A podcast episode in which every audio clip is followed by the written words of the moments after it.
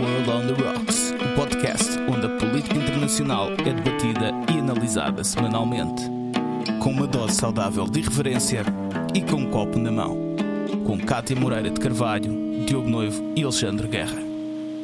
Olá, bem-vindos a World on the Rocks. Estamos de regresso, uh, já em 2022, uh, após duas semanas de, enfim, de paragem para as festividades. Uh, antes de mais, um bom ano para os nossos ouvintes com muita saúde, sobretudo, mas com muita felicidade também. E hoje, portanto, no nosso 38 episódio, uh, estou eu e o Diogo, o Diogo Noivo. A Kátia não pôde estar neste, neste regresso uh, e neste início do ano, de ano, mas para a semana já estará connosco. Diogo, tudo bem? Entraste bem? Como é que estás? Tudo bem, bem obrigado. Cá estamos nós a segurar o barco. Para a semana a Kátia já estará connosco. Entrei bem. Uh, entrei bem. E tu? Também, também, tranquilo a proteger-me do Covid e, portanto. sim, isto hoje é quase um campo minado, não é? Sim, sim, não, não ser contagiado é quase. Que, que há, não é? E com as estimativas matemáticas que apresentam, portanto, isto qualquer dia uma pessoa parece que está mesmo a caminhar sobre, um, sobre a zona desmilitarizada da Coreia do Norte, não é? e pronto, vamos então começar e vamos aos nossos brindes da semana. Diogo, então Olha, eu, eu, eu, não vou brindar esta semana porque não gosto, nunca gosto de, de, começar o ano inebriado por otimismo. Acho que uma dose de pessimismo é sempre muito útil, sobretudo em, em, em, novas etapas e a mudança de ano é sempre uma nova etapa. Portanto, vou começar cauteloso, sem grandes brindes, sem grande efusividade, uh, mais numa de esperar para ver o que é que o ano traz do que propriamente uh, brindar. Um, portanto, passo, passo o brinde para ti. Sim, eu compreendo. Eu também não sou uma própria pessoa muito, eh, enfim, efusiva em termos de brindes e de passagem de ano, e muito menos de, daqueles rituais de passas e, e mais, seja lá mais o que for. De qualquer das maneiras, enfim, acho que é, espero que esperemos todos que enfim que seja um ano melhor do que, do que passou, uh, sobretudo em, em, termos pandémicos. Um, e já agora aproveito também, enfim, eh, para brindar uma, uma declaração conjunta, até algo estranha, digamos assim, eh, que foi até liderada pelo, pelo, pelo, pela, pela Rússia, que passou algo despercebida, uma declaração que foi, foi conhecida ontem, se não estou em erro. Uh, ontem, portanto, hoje estamos a gravar terça-feira, ontem, segunda-feira, uma declaração das cinco potências nucleares, com, portanto, com no Conselho de Segurança das Nações Unidas, e que no fundo é uma declaração que vem, portanto, apelar à, à não proliferação de armas nucleares, portanto, alertar para o facto de, de, que numa guerra nuclear não há vencedores uh, e que uma guerra nuclear nunca poderá ser travada.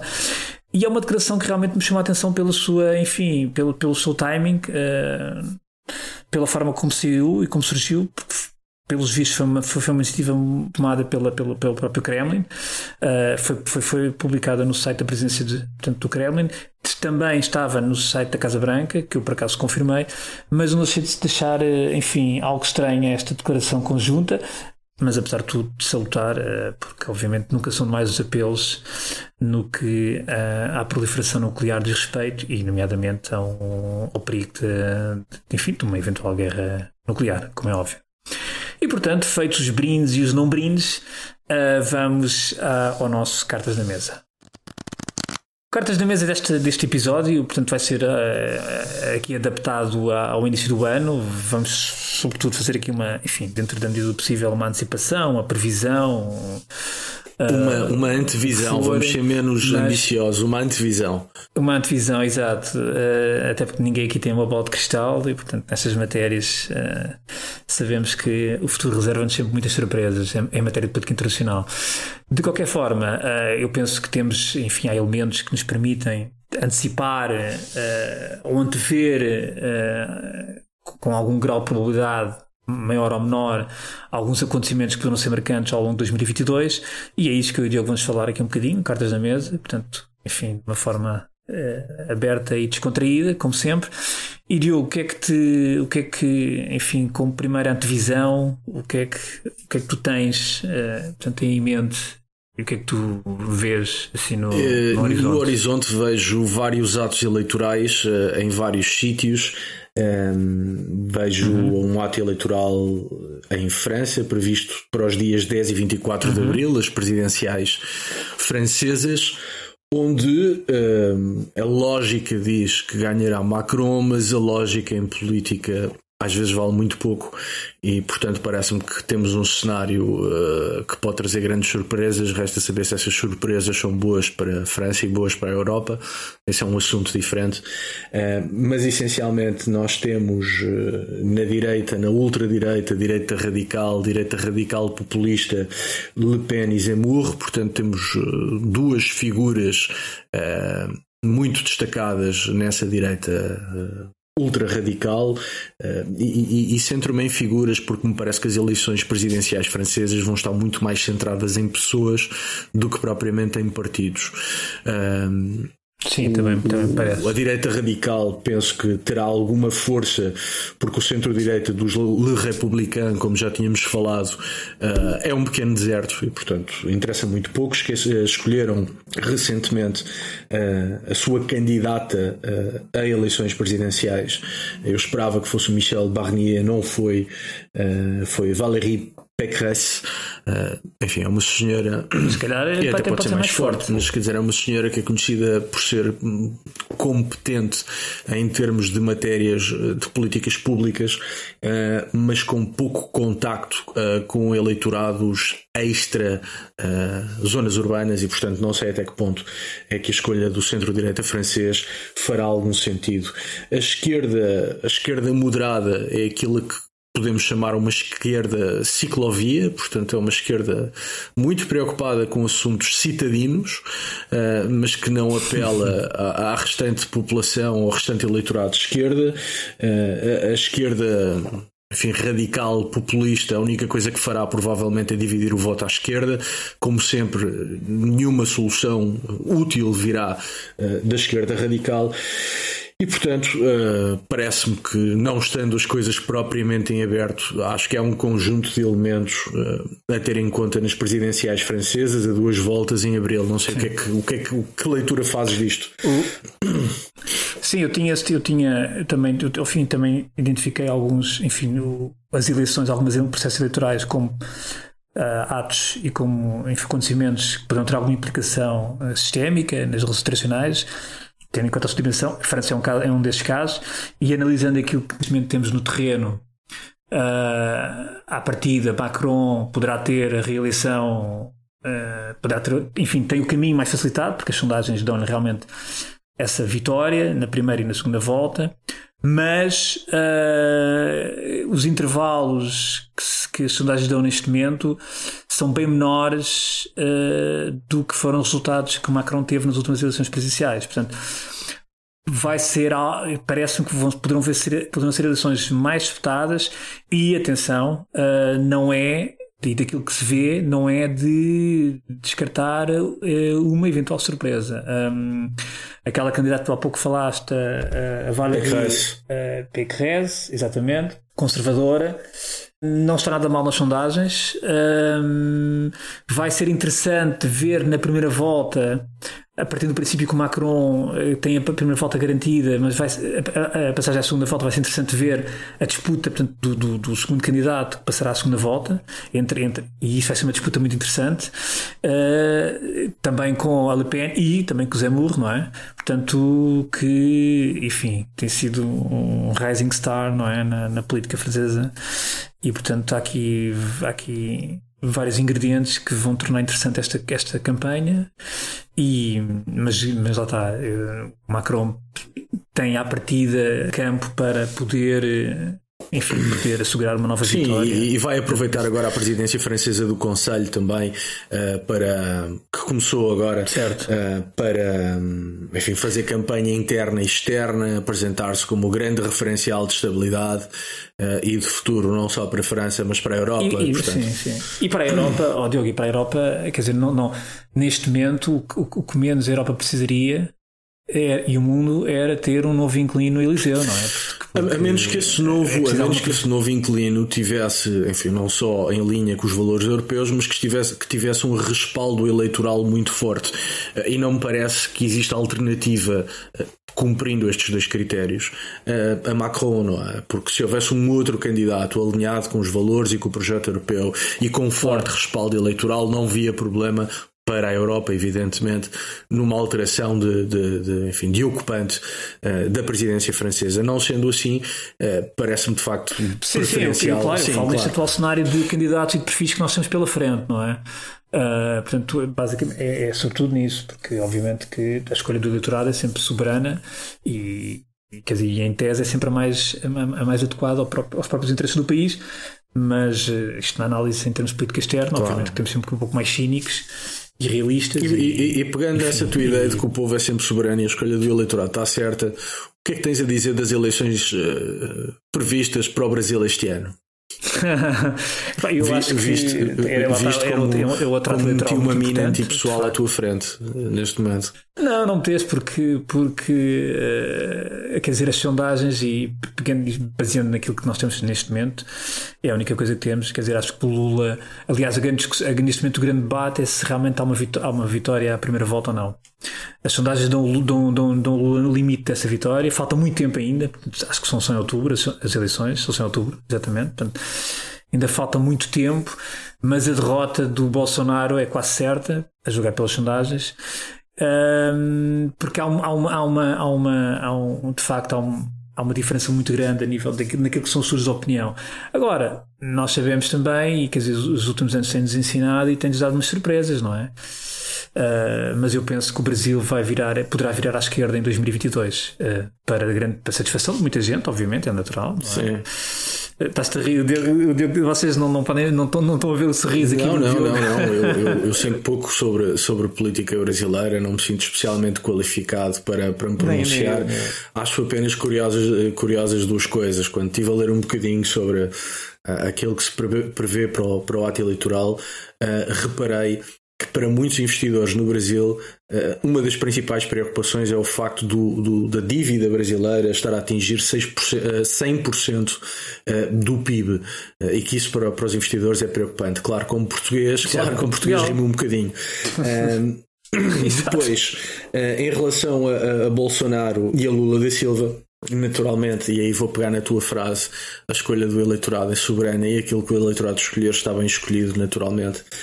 Tá, estás a ser não, não, estou mesmo convencido disso. Eu, eu não tenho, uh, ao, ao, contrário do que é muito comum quando se fala do Brasil e não só, eu não tenho um olhar paternalista para o eleitorado.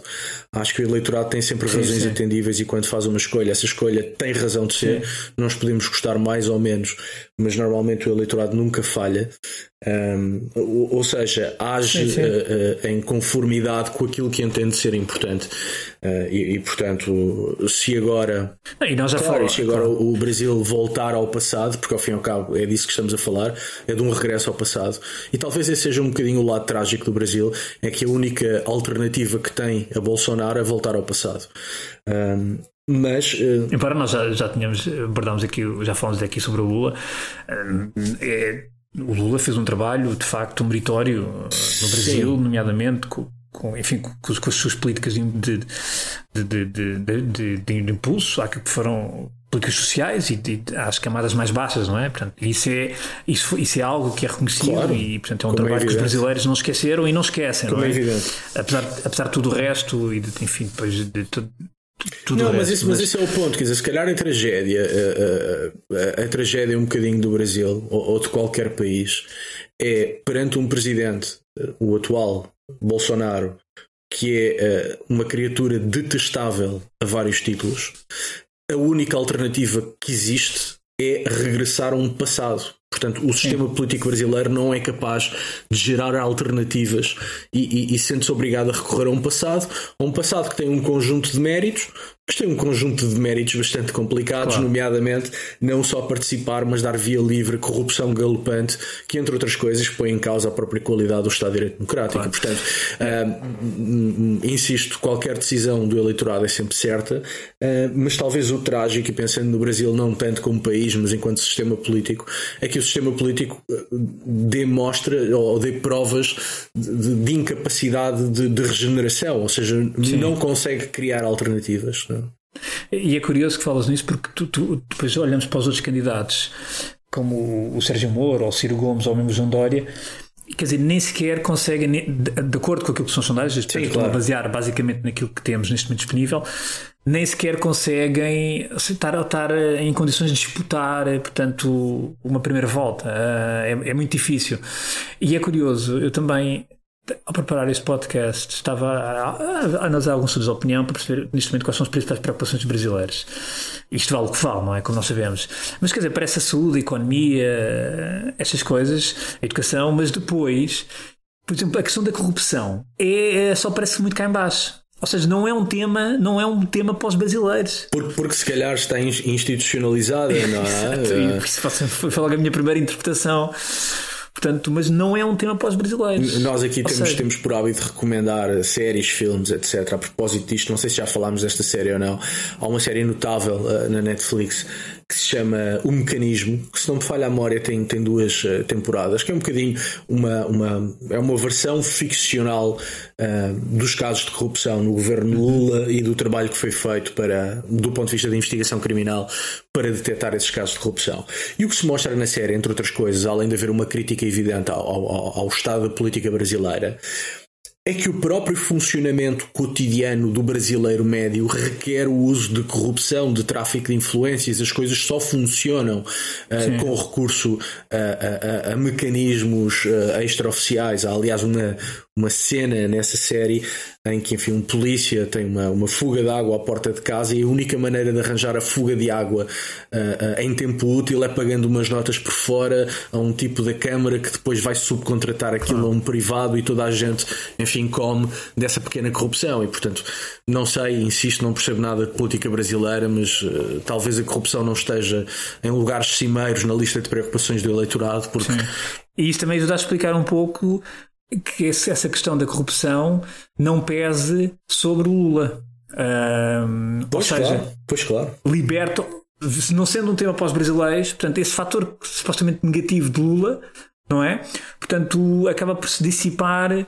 Uh, visto que para os brasileiros isso não é um tema. Evidentemente, é? se não é um tema, foi um tema na, na, da primeira vez que Bolsonaro foi eleito. Um, não é? Nós estamos todos recordados disso que uma das grandes promessas de Bolsonaro era acabar com o crime, acabar com a corrupção, etc.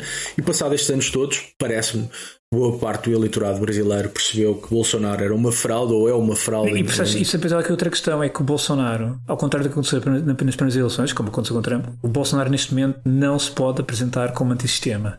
Ah, ele neste momento já é do sistema. O que mostra o quão fraudulento foi o seu discurso de campanha, é? Eh, ou seja, não teve correspondência prática ao fim destes anos todos de, de, de, governação e, sobretudo, a gestão de Covid também no Brasil, que foi uma verdadeira catástrofe. Um, não sei se isso terá impacto no eleitorado ou não, mas de facto foi catastrófico. Foi. Um, e, e, portanto, também não me surpreenderia que Bolsonaro fosse penalizado, entre várias coisas, por essa também. Pois, claro. Olha, Diogo, eu tenho aqui outras eleições, não sei se também se pensaste nelas, que eu acho que também vão ser muito importantes, que são as intercalares nos Estados Unidos em novembro. Portanto, Pensei, mas falarás disso muito melhor do que eu. Uh, basicamente, uh, eu acho que as eleições vão ser muito importantes e estão a ser, aliás, trabalhadas já no terreno com muito empenho. Uh, vão ser umas eleições que podem alterar ali o equilíbrio do Congresso. Portanto, neste momento o Congresso está o Senado está partido 50-50 ou 50-50, embora os democratas tenham, tenham, tenham o voto de qualidade com a, a vice-presidente, não é? Portanto, dar-lhes uma. Dar-lhes, apesar de tudo, dar-lhes, dar-lhes um. acaba de dar a maioria, não é? No Senado, mas está 50-50. No Congresso, portanto, está uma maioria democrata não muito acentuada e, portanto, há uh, grandes expectativas e, e, e, por parte dos republicanos de poderem vir uh, virar a Câmara dos Representantes e, e eventualmente o Senado também, mas sobretudo a Câmara dos Representantes, e estão muito entusiasmados com alguns, enfim, por um lado, por aquilo que tem sido a prestação do Biden e com as sondagens que o Biden, enfim, tem tido, mas, efetivamente, portanto, comparativamente a outros presidentes, enfim, nas mesmas circunstâncias de temporais, portanto, não, não, não, não com a questão do Covid, mas com as circunstâncias temporais, portanto, durante um ano, o primeiro ano de mandato, e depois também por algumas vitórias que os republicanos têm conseguido nos últimos tempos, que está a dar, de facto, aqui algum, alguma dinâmica vitória. Vamos ver, uh, vai ser um combate muito interessante, estas, estas intercalares de novembro, e, e, e, enfim, porque uma derrota, a perda da Câmara dos Representantes dos Democratas vai ser claramente uma, uma derrota do Biden. E, portanto, Uh, vamos ver como é que como é que isto como é que enfim como é que decorrem estes processos. Também só em novembro ainda faltam alguns meses. Mas... aproveitando essa essa deixa das intercalares posso falar de um outro país que não terá intercalares mas terá uh, eleições regionais que são uh, aqui os nossos vizinhos espanhóis terão eleições regionais em Castelo e Leão e depois na Andaluzia as eleições legislativas estão apenas ou estão marcadas para 2023, para maio de 2023, mas faço aqui uma aposta, aposta essa que depois posso comer com batatas, uh, mas faço aqui uma aposta de que teremos legislativas em Espanha já no próximo ano, muito provavelmente no final do ano, outubro, novembro. Próximo ano, estás a falar de 2000 Peço desculpa, próximo ano não, este, este ano, ano ah, okay. 2022. Portanto, em vez de serem no próximo ano 2023, eh, serão antecipadas para 2022. Portanto, previsão minha, aposta, uh, portanto, especulação pura e dura. Portanto, o governo vai cair. Mais cedo, Acho certo? que muito provavelmente o governo, eh, ou melhor, o governo tem boas condições para cair, o governo está preso por arames, há um conjunto eh, de problemas graves de governação, as eleições eh, regionais ou nas comunidades autónomas têm cada vez mais impacto na política nacional e com eleições em Castelo e Leão e com eleições na Andaluzia, a Andaluzia é bastante importante podem contribuir ainda mais para, para a erosão uh, do governo, ou pelo menos para as condições de governabilidade uh, do governo espanhol. E portanto, aposto, fica aqui a aposta, logo se vê se acerta ou não, que teremos eleições legislativas e em Espanha. Que o Pedro Sánchez se poderá inspirar eventualmente no que está a passar em Portugal, até no próprio, enfim, naquilo que o próprio nosso Primeiro-Ministro António Costa fez, não é? Portanto... Continuando na linha da especulação, uh, esse é um dos fatores que eu acho que contribuirá, uh, enfim, para a antecipação das eleições legislativas. Não que seja um fator determinante, não é? Uhum. Mas Pedro Sánchez tem se inspirado bastante. Até a solução Sim. do governo em Espanha é uma solução de governo que não é igual à geringonça portuguesa, uh, mas os princípios dessa solução de governo são exatamente os mesmos. Aliás, durante muito tempo falou-se em Espanha da chamada via portuguesa, a nossa geringonça. Uhum como solução política para criar um governo em Espanha. E esse governo, o atual de Pedro Sánchez, é criado uh, muito inspirado pela, pela nossa geringonça e, portanto, uh, sendo que o governo está preso por arames, sendo que as eleições uh, regionais podem erudir ainda mais ou, ou, debilitar ainda mais as condições de governabilidade, não me surpreenderia que, que Pedro Sánchez quisesse seguir o exemplo de António Costa, uh, mas seja como for, acho que estão reunidas variadíssimas reuni uh, condições para que haja eleições legislativas em Espanha e isso um, ehm, pode uh, trazer coisas muito interessantes e muito preocupantes ao mesmo tempo, porque embora PP e Vox na maior parte das sondagens, tenham hoje uh, maioria suficiente para governar. O PP está uh, envolvido numa guerra interna absolutamente absurda, completamente absurda, entre o atual líder Pablo Casado e, e Ayuso, líder da Comunidade de Madrid. Enfim, guerra essa da qual já falámos no episódio anterior.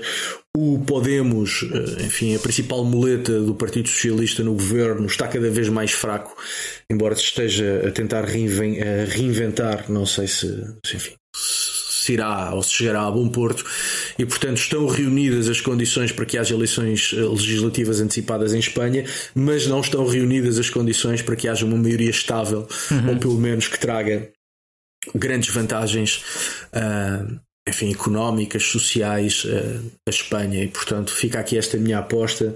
Estas eleições não estão no mapa, mas eu aposto que, que acontecerão este ano. Cá estaremos para, para cobrar esta aposta. Muito bem, pagarei, pagarei, pagarei a, a, a, a falha se, se, falhar. Muito bem. Uh, quanto a outros temas, um, eu tinha aqui identificado uh, um segundo conjunto de temas que tinha a ver com a tensão em algumas zonas do globo, portanto, uma tensão um, que poderá que poderá que tem condições e que tem características para afetar uh, portanto, as próprias restrições E há dois, dois pontos do globo onde essa tensão se nota porque tem a ver enfim, com, com blocos, tem a ver com esferas de influência. Um tem a ver com a questão da, portanto, da, da, desta tensão que está-se a viver entre a Rússia e a Ucrânia, mas é muito mais do que isso, não é? Portanto, estamos a falar daquilo que é o papel da Rússia no sistema internacional e aquilo que a Rússia aspira no sistema internacional e tudo aquilo que é a sua esfera de influência. E, e depois temos o, choque com a, própria, enfim, com a própria União Europeia, com a própria Europa, e temos outro foco de tensão que eu parece-me que poderíamos ter, poderíamos ter, podemos ter algumas surpresas este ano, não são surpresas, mas podemos ter algumas notícias, se calhar menos eh, bastante, bastante preocupantes ao longo deste ano, que têm a ver com o Estreito de Taiwan e com o Mar do Sul da China, portanto, mais uma vez, aí eu penso que, pegando por aí, qual é a leitura que eu faço? Eu está-se a chegar a um ponto nessa zona do globo.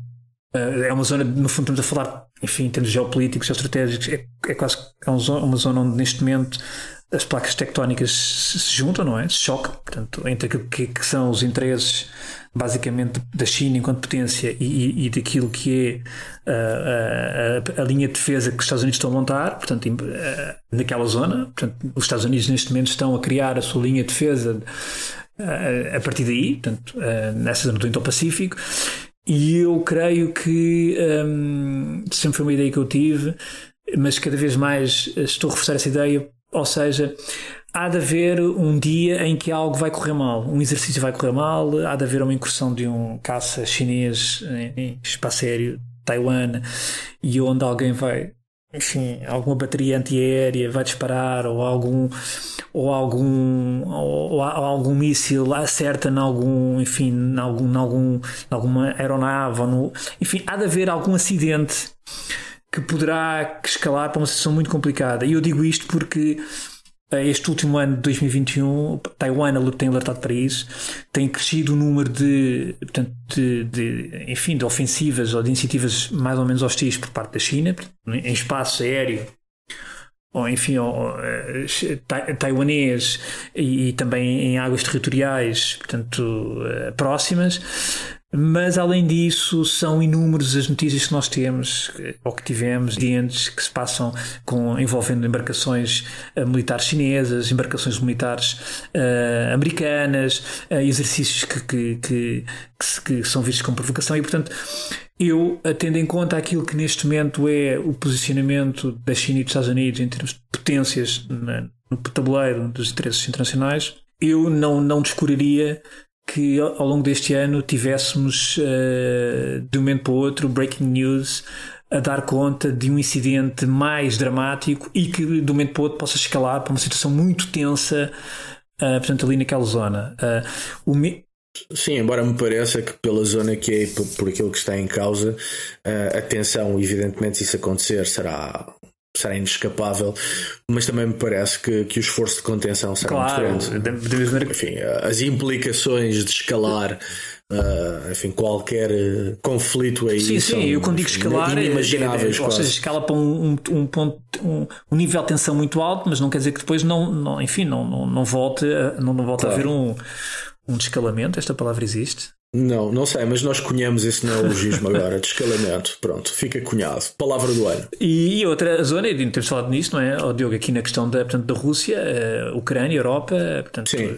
Toda, o que é que tu, o que é que te parece? O que é que achas que nos próximos meses nos vão trazer? Não vou, não vou chover no molhado, Sim. nós fizemos um, um, programa, um bom programa Sim. sobre isso. Uh, tivemos um grande convidado, o Nuno Félix, e, e, e, acho que, enfim, as linhas gerais daquilo que, que, pode acontecer e que vai acontecer ficaram traçadas nesse, nesse programa que convido uh, quem nos ouve a, a, revisitar ou a visitar. Uh, mas será certamente um problema não só uh, para a Rússia e para a Ucrânia, mas será sobretudo um problema para o conjunto da União Europeia, que tem França com um ato eleitoral importante este ano, a Alemanha com um novo chanceler a querer, enfim, estabelecer o seu poder e estabelecer as suas próprias condições de governabilidade. Aliás, o novo chanceler alemão já foi bastante duro em relação à Rússia, dizendo que não toleraria qualquer ação fora de tom por parte de Moscou. Mas enfim, temos a Europa com, com os dois grandes países que verdadeiramente interessam, uh, França e Alemanha, num lado com um presidente em fim de funções e eleições presidenciais à porta, e no outro um presidente que acabou de chegar ao poder e, e que, portanto, ainda tem algum caminho, caminho para para trilhar. E portanto parece-me que uh, uh, a situação de tensão na fronteira uh, com a Ucrânia não só pode muito rapidamente dar problema e problema sério para o conjunto da União Europeia. Sim, eu também concordo e, e, volto, e volto também enfim, a sublinhar e fazer que nesse episódio que nós gravámos um, sobre a Ucrânia, o que foi lá dito está perfeitamente atual. E as próximas semanas vão ser cruciais para percebermos se o que foi dito efetivamente se confirma, um, porque realmente o que temos neste momento no terreno e o que temos neste momento, enfim, por parte do, da Rússia, mantém atual aquilo que realmente foi dito e, e portanto, e, e, as próximas semanas serão, serão cruciais para. E, e por falar em, em, fronteiras da Europa, há, há, um outro país que, que neste ano de 2022, a ver se desta certo, ainda não encaixei o facto de estar pois. em 2022. Uh, neste ano de 2022, eh, julgo que vai ser muito interessante acompanhar um, ehm, a Turquia porque em 2023 terá, terá eleições. Uh, Recep Tayyip Erdogan, o, o atual presidente, tem vindo a perder popularidade. A maior parte das análises insistem nessa, enfim, nessa uh, redução da sua popularidade nos estudos de opinião. Também é verdade que Erdogan nunca foi uh, popular em centros urbanos, foi sempre fora, nas zonas extra-urbanas, onde conseguiu vencer eleições, quer como primeiro-ministro primeiro, quer depois como, como presidente. Erdogan tem, ao, ao, longo do último ano, dos últimos anos, em boa verdade, uh, tido uma atitude manifestamente autoritária de, de, de, de, prender dissidentes e opositores, de complicar de sobremaneira a vida da comunicação social, de complicar de sobremaneira a vida uh, dos partidos políticos da oposição. Uh, boa parte uh, das razões do seu êxito eleitoral era o crescimento económico. Bom, a Turquia está longe desse caminho de êxito económico que teve no passado e, portanto, será muito interessante perceber o que é que Erdogan vai fazer neste neste ano de 2022 para tentar assegurar a sua reeleição em 2023. Eh, que insisto, neste momento, eh, se, a eleição fosse hoje, parece-me difícil, ou parecia-me, ou parecer-me extraordinariamente difícil a reeleição de Erdogan, mas claro, não me parece o tipo de, de, de político que vá abdicar do poder uhum. tranquilamente, e por isso acho que este ano 2022, com as eleições de 23 no horizonte, uh, enfim, justifica que se preste muita atenção à Turquia. E só, tinha aqui só mais um tema, não sei se concordarás comigo ou não, tem um, tem um tema que... Concordo sempre. Nem sempre, mas sim, temos sempre muitas vezes de acordo, mas também é bom discordar, mas um, Sim, claro. Que é um tema uh, que, enfim, que tem a ver com. Que faz aqui um pouco até à nossa, até à nossa área de conhecimento, que tem mais a ver com, com a economia internacional, mas que me parece bastante relevante, que poderá ter, aliás, grandes implicações que têm a ver com a questão da inflação. Um, certo e, e com, enfim, e depois com, com, com taxas de juro uh, e isto tudo a juntar àquilo que tem sido o problema do, do shipping, do supplying a nível internacional, portanto ainda uh, uh, o Covid-19 e tudo que isso e tudo que tem afetado na, nas redes e nas cadeias de fornecimento e distribuição e a inflação pode vir a ser realmente um tema, uh, um tema muito importante neste ano. Portanto, uh, os Estados Unidos estão com uma inflação recorde. Uh, há 30 anos já, já acho que já não tinham uma inflação tão alta. Estima-se, pelo menos as notícias que eu li mais recentemente, que daqui a um, dois meses prevê-se um aumento, um aumento da taxa de juros, portanto, por parte da Reserva Federal. Um, tanto a Reserva Federal como o Banco Central Europeu falam numa inflação transitória embora não se saiba bem o que significa o que significa esse transitório, não é? Uh, o Banco Central Europeu já veio dizer que pelo menos até ao final do ano, ou melhor, ou seja, que é transitória, mas não se sabe bem, enfim, o quanto, o, o quanto tempo é que o quão transitório é, aliás, essa conversa da transitoriedade da, da, inflação é uma das coisas mais divertidas dos últimos tempos, em que passam as semanas e toda a gente vai dizendo que é transitório. Eu, evidentemente, passa, olhas para trás de interesses, não percebo nada de inflação, mas uh, uma coisa que transitória, uh, por definição, nós não podemos estar a dizer é todas as semanas claro. que ela é transitória. Não é? Até que o, uh, mas é um bocadinho o que acontece. Paulo, portanto, o diretor da Reserva Federal norte-americana ele, aliás, foi criticado por ter, eh, enfim, por ter tido um primeiro, uma primeira reação até bastante displicente uh, em relação ao problema e, e, terá, terá, terá só, enfim, um pouco mais tarde terá, terá agido uh, de acordo com, a, com aquilo que é a preocupação que neste momento está, está, está enfim, está está a gerar em alguns meios norte-americanos Uh, na Europa, enfim, o próprio BC está atento a isto, mas parece-me que é um tema, embora não se, não se prevendo, uh, ainda não se conseguir antecipar, que isso, então é uma matéria altamente complexa para se antecipar, seja o que for, não é? mas, uh, mas diria que será um tema que, irá, que irá ser transversal ao longo do ano 2022. Não sei se concordarás, Diogo, com esta, com esta leitura. Ou, ou, seja, estás a dizer que não é transitória. Se considerares que seja um ano de, de inflação alta e com as taxas de juros vão aumentar, pronto, eu, eu, acho que um ano já não, já não se coaduna com a palavra transitória, acho eu. Pois não sei, mas já, a verdade é que os Estados Unidos já têm, estão com inflação alta já há algum tempo uh, e de facto uh, preparam-se para aumentar as taxas de juros, acho que é a primeira vez para aí em dois ou três anos.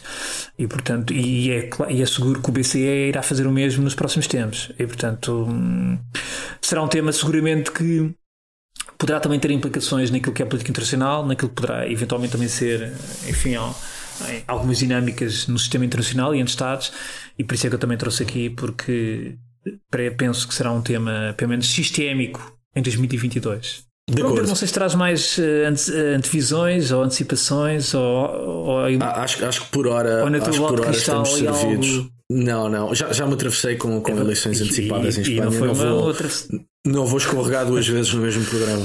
Muito bem, pronto. E hum, feitas aqui as, as antevisões, vamos à última rodada. Cá estamos na última rodada. Diogo, o que é que. Qual é a, última, a tua última rodada? É sobre quê? Ou em relação a quê? Ou é para quem? Olha, a minha, última, a minha última rodada é uma revista que me fez companhia nestas duas últimas semanas, que é a edição especial de Natal da revista britânica The Spectator, Uh, onde podemos ler uh, gente extraordinária como o Andrew Sullivan, o Rod Little, o Steven Pinker e o Rory Sutherland, uh, sei lá, quem mais? o Niall Ferguson, o Peter Hitchens, enfim, um conjunto de gente inteligentíssima, muito culta, que se pronuncia sobre um conjunto de coisas, desde cultura, a arte, a política, a literatura, e de facto tem sido, foi uma boa companhia até para desligar um bocadinho nestas duas últimas semanas. Achei curioso por fazer referência a, enfim, política internacional e eventuais eleições, uh, que a revista Spectator, que é uma revista conservadora e, portanto, da, da ala direita ou, ou, alinhada no espectro direito da vida política britânica, uh, trata o Boris Johnson abaixo de cão. Uh, e, portanto, o tratamento que é dado ao Boris Johnson nesta edição que já, que já foi, que, o, que, o, que, teve já responsabilidades editoriais na Spectator. Que teve já responsabilidades editoriais na Spectator, mas de facto dá para perceber que a direita britânica que era mais liberal, que era mais conservadora, estão muito, muito fartos de Boris Johnson e, e, e, mais do que estar fartos, é interessante ver a maneira, ou, gosto da maneira divertida como desancam o Boris Johnson. E, e, portanto foi, foi, uma boa, foi uma boa companhia destas últimas semanas e portanto a minha última rodada eu creio que ainda se consegue encontrar esta edição é a edição especial de Natal da Sim, da é uma grande rodada porque essa, essa revista é excelente é uma revista, ela está é uma revista intelectual, mas é, é feito com muita arte e com muita piada e, e, e, e de facto é uma revista hum, enfim, bem lembrada e, e, essa edição de Natal ou de fim de ano é de fim de ano ou de Natal, Diogo? Já agora? Natal? É de Natal, é de Natal. Okay. Portanto, é daquelas para guardar e exatamente. Sim, sim. Eu, por falar Natal, eu também trago, enfim, trago vou também à minha última rodada, é um livro. Eu acho que é um livro enfim, de acordo com, tendo em conta aquilo que eu vi no Twitter, é um livro que me foi oferecido a mim e deve ter sido oferecido a muita gente, porque é a, a, o livro do, do Simone Sebag Montefiore, que é Jerusalém e Biografia. É um uhum. livro com quase com 800 páginas. Isto é um livro de 2011, mas ele agora lançou uma, uma nova edição mais aumentada, portanto, a revista é aumentada. Em Portugal uhum. foi lançada em português. Esta edição foi agora lançada agora em novembro e dezembro, portanto já vai para aí na terceira edição. Eu sou um, enfim, sou um entusiasta de Jerusalém e não, nunca tinha lido este livro. Um, e embora me ofereceram, já o comecei a ler. Eh, Nota-se, do pouco que eu comecei a ler, percebe-se, eh, ele próprio admite, o autor, eh, que o autor é um, enfim, é de origem judaica, portanto, a sua família tem, tem com bastante tradição, portanto, percebe-se e que é normal, portanto, é normal, porque isto tem a ver com, as próprias abordagens que faz a própria história portanto, e, a, e a própria vivência. mas estou bastante entusiasmado uh, com, com, com, esta biografia, porque parece-me ser realmente uma autêntica biografia de Jerusalém, uh, porque é uma cidade fantástica, uma cidade que eu realmente acho adoro, uh, especial, não há dúvida, uma cidade especial, e, e portanto é uma biografia de uma cidade sobretudo uma biografia portanto, como, como Jerusalém, e portanto é a minha última rodada. A editora é crítica, e, e, portanto deixo aqui também esta sugestão. Esse era um dos livros que eu gostava que me, que me oferecessem, eh, que me tivessem oferecido este Natal. Não ofereceram, vou ter de comprar. Outro é, uh, uh, enfim, uma história de Pompeia, uh, de Máximo Ossana. Pompeia, o tempo reencontrado, editado, uhum. se não me falha a memória, pela Quetzal, que é uma história, enfim, me parece magnífica e muito bem escrita. Também gostava que me tivessem oferecido, não ofereceram. É uma, gente, vou ter que comprar. É portanto, fico com alguma inveja desse, é? desse livro que te ofereceram. Não, foi, em, termos, em, em termos de livros foi uma vergonha. Isto tem uma, nem, nem vou comentar. Tem uma razão, isto teve cuidado, não é? Isso não vai crescendo. Pois deve ser, deve ser. E, e obrigado, Alexandre, também gosto muito de ti. Deixa estar com aí, estou pior. Nesse, nesse capítulo estou pior, portanto. Aí recebo ainda menos livros. pois é. Quero livros, estás. vou comprá-los. Pois estás, pois estás. Mas tiveste, mas tiveste esse excelente presente e, e ainda sim, bem que estás, que, estás, que estás a achar que vale a pena, que mais me entusiasmas a, a comprá-lo e a lê-lo. Muito bem, Diogo, cá estaremos para a semana. Um, com cá a Cátia também semana. já connosco e certo. portanto abraços e até para a semana. Um abraço Alexandre, até para a semana.